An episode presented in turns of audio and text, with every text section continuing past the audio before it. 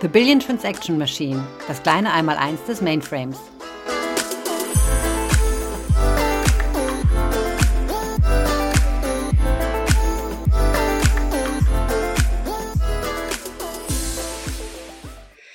Herzlich willkommen, liebe Zuhörer, zu unserer neuen Podcast-Folge. Das Thema heute, was für eine Chip-Technologie steckt eigentlich in einem Mainframe? Und dazu haben wir einen ganz besonderen Gast.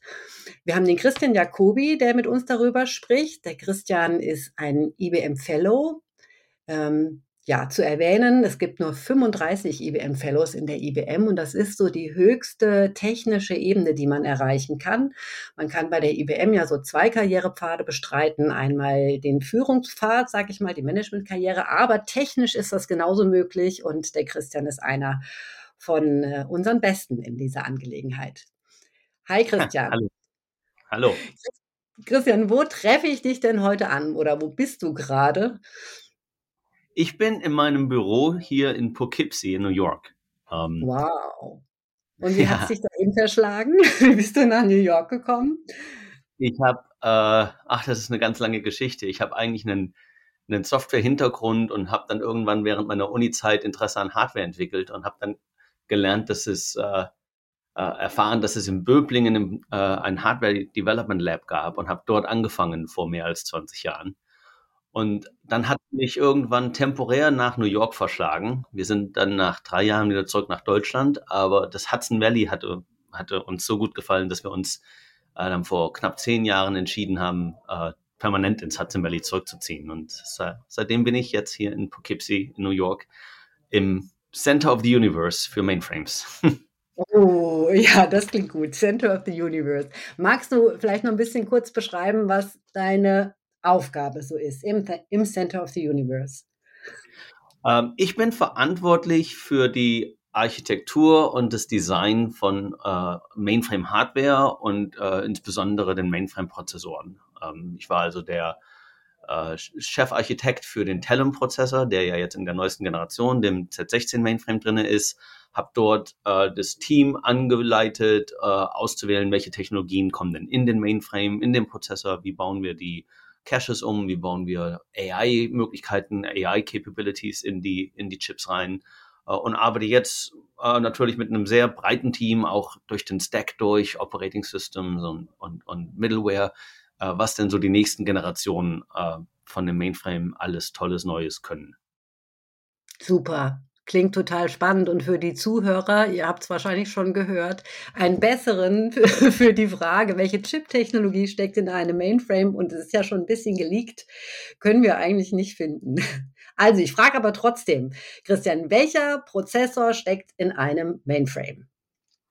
Naja, also äh, ich habe es ja schon erwähnt, wir bauen unsere eigenen Prozessoren äh, für, den, für den Mainframe. Das sind äh, eigentlich äh, ähm, äh, also nicht irgendwelche Prozessoren von der Stange, das sind äh, die, die Instruktionsarchitektur, nennt sich äh, Z-Architecture.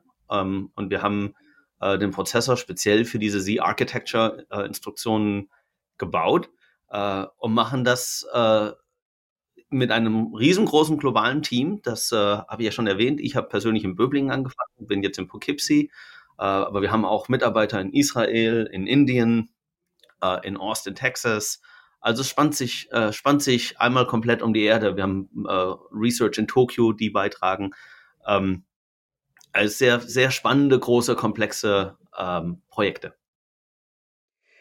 Also wirklich ein Prozessor, der speziell nur für den Mainframe entwickelt wurde, um die Workloads, die da drauf betrieben werden, bestmöglich zu bedienen, sag ich jetzt mal.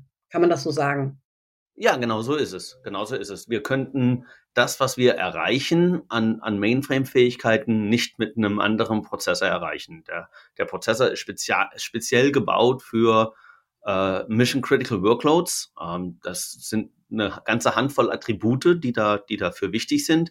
Äh, also zum einen natürlich erstmal Performance und Skalierbarkeit. Da können wir gleich noch ein bisschen drauf eingehen. Aber was natürlich eine Mainframe auch ganz besonders macht für solche Mission Critical Workloads, sind äh, besondere Fähigkeiten in Security, äh, besondere Fähigkeiten in ähm, Verfügbarkeit. Äh, bei, äh, wir messen unsere Verfügbarkeit in, äh, äh, in Meantime Between Failures von Dutzenden und manchmal Hunderten von Jahren, Downtimes von im Durchschnitt wenigen Sekunden pro Jahr. Ähm, das ist direkt in den Prozessor ähm, sozusagen reingebacken. Äh, Möglichkeiten, automatisch Fehler zu erkennen und zu korrigieren. Äh, selbst äh, nicht nur auf den Caches, das macht im Prinzip jeder heutzutage, sondern auch auf den auf den äh, Datenbussen, auf den Recheneinheiten. Jede Recheneinheit überprüft jedes Ergebnis äh, automatisch nach jeder Berechnung und falls irgendwas schief geht, können wir automatisch zurückrollen und die, die Rechnung nochmal von vorne anfangen, um genau diese hohe Verfügbarkeit und Korrektheit sicherzustellen. Ähm, Security habe ich schon erwähnt. Wir haben ähm, Fähigkeiten für Confidential Computing, wo ähm, Administratoren keinen Einblick in die Daten der Anwendung haben, zum Beispiel. Oder jetzt auch neuerdings mit dem Z16 Quantum Safe äh, Cryptography, wo wir uns also schon darauf vorbereiten, äh, was denn passiert, wenn Quantencomputer irgendwann mal unsere Kryptocodes knacken können. Wahnsinn. Gibt es darüber hinaus noch irgendwas Besonderes, was zu diesem Prozessor erwähnenswert ist, wo du sagst, das ist besonders, besonders, besonders bei diesem Prozessor? Ähm, naja, ich, äh, äh, ich glaube, das ist nicht eine Sache, sondern es ist wirklich die Summe der vielen, der, der vielen Teile. Aber vielleicht das, was ähm, all diese einzelnen Attribute gemeinsam haben, ist, dass es wirklich optimiert für die Workload ist und dass wir eng zusammenarbeiten. Wir bauen nicht nur einen Prozessor mit der Hardware und die ist dann halt da und irgendjemand wird es schon ausnutzen, sondern wir arbeiten sehr eng zusammen mit dem kompletten System Design und System Stack, also mit den Firmware-Teams, den Operating Systems, den Compilern, der Middleware und dadurch kriegen wir äh, wunderbare End-to-End-Solutions hin und eben nicht nur Technologielösungen, die dann irgendwie, äh, manchmal, manchmal reden wir ja von ähm, Solution looking for a problem. Das, das wollen wir natürlich nicht bauen, ja. Und ähm, ähm, ja, also das ist das insgesamt Besondere an dem, an dem Prozessor, dass er eben so eingebettet in die Systemarchitektur ist. Super. Ähm, wie, also im Moment ist ja sehr wichtig, im, in, in, in der gesamten IT-Infrastruktur eben auch ähm, das Thema AI. Wie funktioniert denn AI, AI, AI auf diesem Prozessor, Herr Mensch?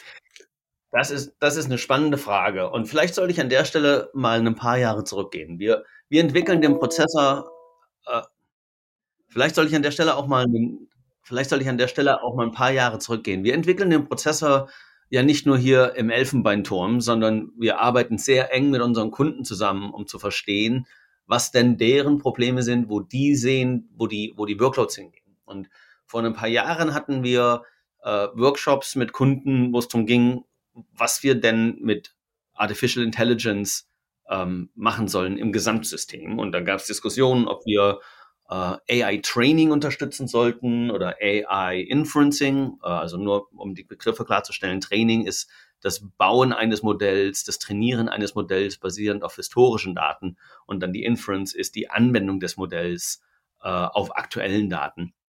Ähm, und was wir aus all diesen Gesprächen gelernt haben, ist, dass ähm, wir eine ne, ne, ähm, ne Lücke füllen können, wo Kunden in Transaktionsprozessen, die sehr, ähm, sehr strikte Latenzanforderungen haben, dass in diesen Anwendungen es zurzeit für unsere Kunden sehr schwer, also vor, vor fünf Jahren, sehr schwer war, AI wirklich zu implementieren, ohne die Latenzanforderungen der Transaktionen ähm, zu, zu brechen.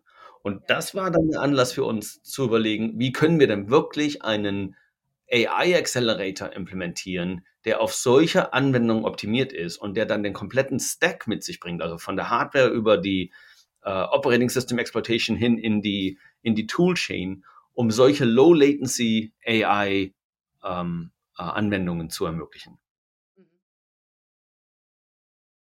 Und, und wie funktioniert das dann quasi in der Praxis? Also wie, wie kann ich das dann anwenden? Also wir haben ich sag mal, der, der Stack besteht aus dem Accelerator, der direkt auf dem Chip drauf ist. Also das ist nicht irgendwie eine PCI-Karte oder sowas, sondern das ist Funktionalität direkt auf dem Prozessor-Chip. Die ist direkt verbunden mit den Hauptprozessoren und den Caches und so weiter und hat dadurch äh, sehr niedrige Latenz, äh, auf die Daten zuzugreifen, hat auch sehr, sehr gute, ähm, äh, äh sehr niedrigen Stromverbrauch, äh, weil es eben direkt angebunden ist und nicht erstmal über I.O.-Interfaces gehen muss. Und darauf aufbauend haben wir dann einen Toolstack entwickelt, der weitestgehend äh, Open Source Tooling beinhaltet, also Dinge wie TensorFlow oder PyTorch.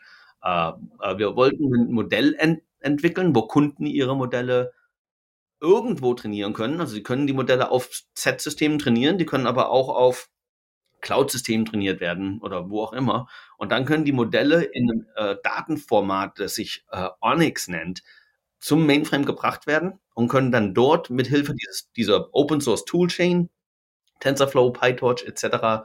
Äh, und unserem Deep Learning Compiler, den wir entwickelt haben, auf diesem Accelerator äh, äh, äh, ausgeführt werden. Und dann gibt es sehr einfache Verbindungen in die existierenden Anwendungen. Also mit einem, mit einem paar Zeilen Code kann man die in existierende Transaktionen einbinden, egal ob diese Transaktionen äh, in modernem Node.js oder Java oder in COBOL geschrieben sind. Hast du vielleicht äh, noch ein, ein Beispiel, wie man das so sich im Business vorstellen kann oder wofür das interessant sein könnte für, für einen Use Case vielleicht?